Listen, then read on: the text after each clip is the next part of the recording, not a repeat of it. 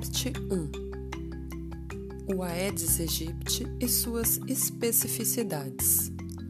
Tema 1 Conhecendo a história do mosquito Aedes aegypti. Você sabia que o mosquito Aedes aegypti é originário do Egito, na África? Acredita-se que sua proliferação pelas regiões tropicais e subtropicais do planeta tenha ocorrido por meio dos navios negreiros traficantes de escravos a partir do século XVI.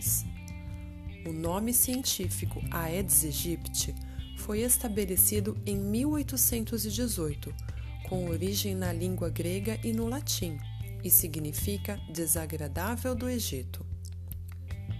Nos dias de hoje, podemos encontrar o Aedes aegypti em todos os estados brasileiros mas nem sempre foi assim. Em 1955, o mosquito foi considerado erradicado em nosso país, para depois reaparecer no final da década de 1960. As arboviroses são causadas pelos arbovírus. São centenas de vírus que são transmitidos e habitam principalmente os artrópodes, como os mosquitos hematófagos, que se alimentam de sangue. De uma maneira geral, podemos dizer que as arboviroses são doenças transmitidas pelos mosquitos. Devido ao seu potencial de dispersão e adaptação, representam um enorme e crescente problema de saúde pública no mundo todo. Uma dessas arboviroses é a dengue, os primeiros casos de dengue no Brasil datam do final do século XIX em Curitiba, Paraná, e do início do século XX em Niterói, no Rio de Janeiro. Porém, a febre amarela, que também é transmitida pelo mosquito, era a maior preocupação naquela época.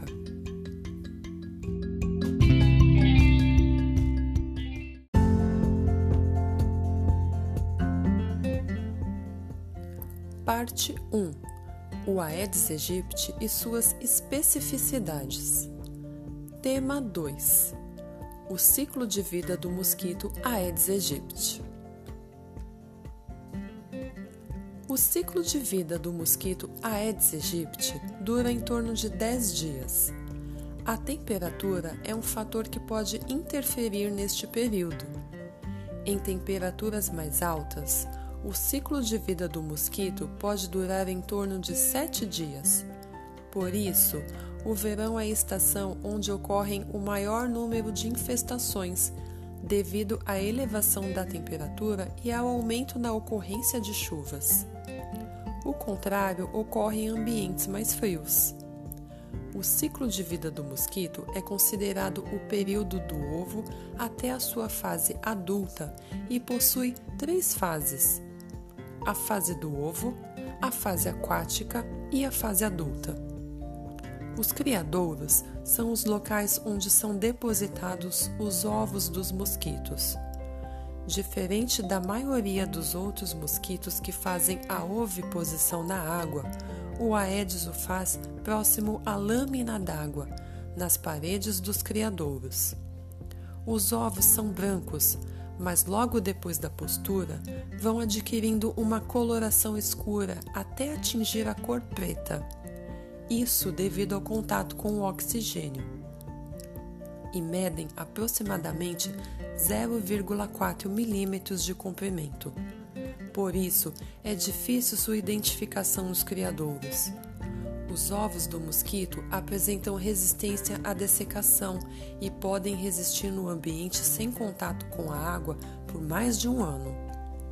Além disso, a fêmea realiza a oviposição em vários criadouros diferentes, nunca num único local, o que representa uma ótima estratégia de sobrevivência.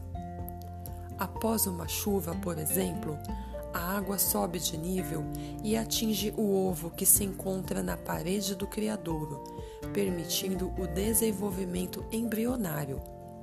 Em apenas 10 minutos após o contato com a água, o ovo eclode e dá origem à larva, iniciando assim a fase aquática do mosquito. a larva mede de 2,5 mm até pouco mais de 7 mm e são fotofóbicas, ou seja, têm aversão à luz. Por isso, os criadouros geralmente ocorrem em lugares sombreados. Cinco dias depois da eclosão dos ovos, o mosquito chega à sua fase de pupa, ainda na fase aquática. Aqui, o mosquito para de se alimentar e passa por uma transformação que o fará chegar à sua fase adulta. Na fase adulta, o mosquito, que pode ser uma fêmea ou um macho, levanta voo e se dirige para a casa das pessoas. Os mosquitos macho e fêmea se alimentam de néctar e seiva, porém, somente a fêmea se alimenta do sangue humano processo denominado hematofagia, necessário para a produção dos ovos. É aí que ocorre a transmissão do vírus. Estima-se que o ciclo gonotrófico da fêmea ocorra a cada três ou quatro dias, ou seja, ela se alimenta de sangue a cada três ou quatro dias e consegue produzir em média de 100 a 150 ovos a cada ciclo. Considerando que o tempo de vida do mosquito em sua fase adulta seja cerca de 30 dias, a fêmea consegue produzir aproximadamente 1.500 ovos por mês.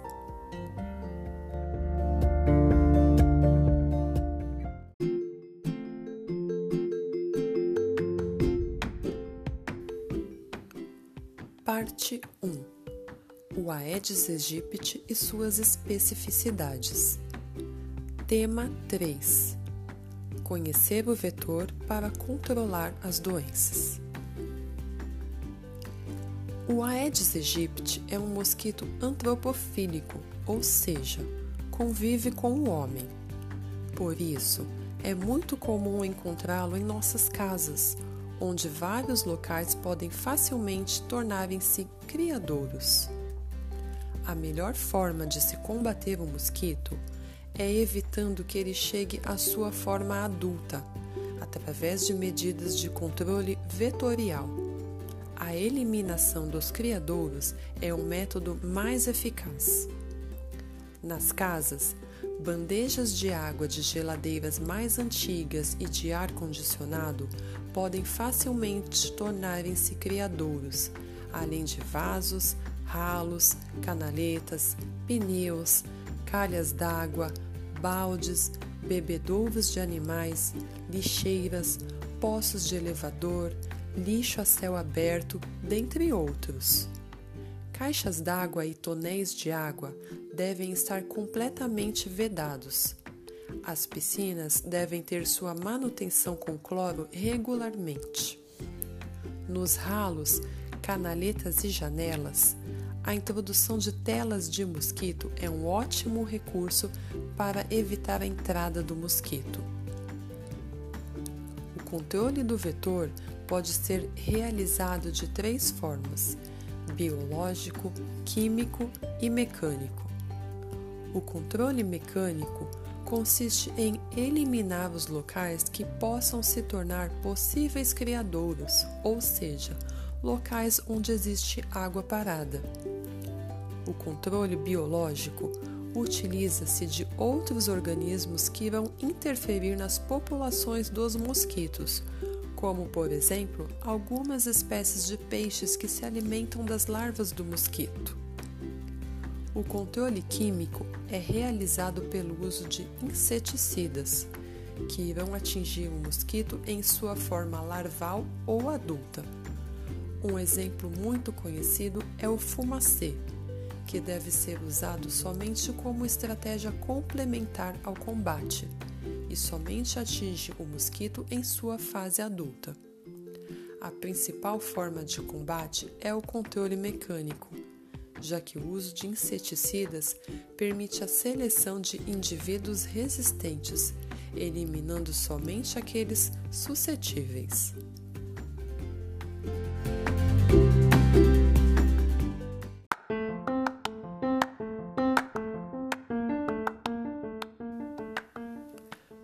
Parte 1 o Aedes aegypti e suas especificidades.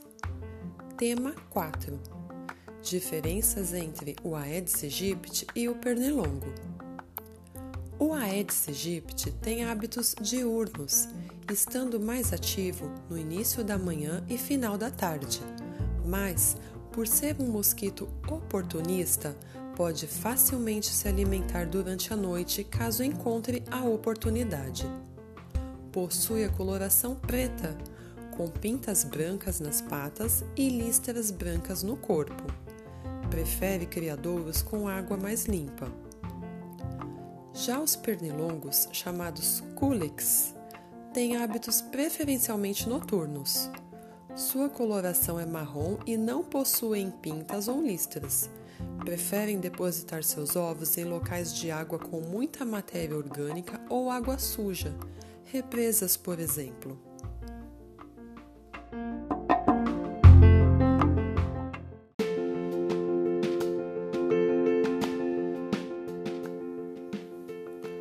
Parte 1 O Aedes aegypti e suas especificidades. Tema 5 Os vírus da dengue e o mosquito Aedes aegypti. Os vírus da dengue são classificados como arbovírus, ou seja, se hospedam em artrópodes, principalmente os mosquitos. Após a cópula entre os mosquitos macho e fêmea do Aedes aegypti, a fêmea precisa se alimentar de sangue para que seja realizada a maturação dos ovos. A cada ciclo gonotrófico, ela sairá à procura de alimentação e caso a pessoa picada esteja com o vírus da dengue, o mosquito também será infectado. É aí que se inicia o ciclo de transmissão do vírus. Dentro do corpo do mosquito, o vírus passa por um período de incubação que dura de 10 a 12 dias. Durante este período, a fêmea infectada não consegue realizar a transmissão do vírus. Após a incubação, o vírus atinge as glândulas salivares do mosquito e pode ser transmitido ao homem através da picada. A fêmea, então em sua fase infectiva, poderá transmitir o vírus ao homem até o final de sua vida. Além disso, poderá realizar a postura de ovos já infectados, fazendo com que as larvas filhas já nasçam com o vírus um processo conhecido como transmissão vertical.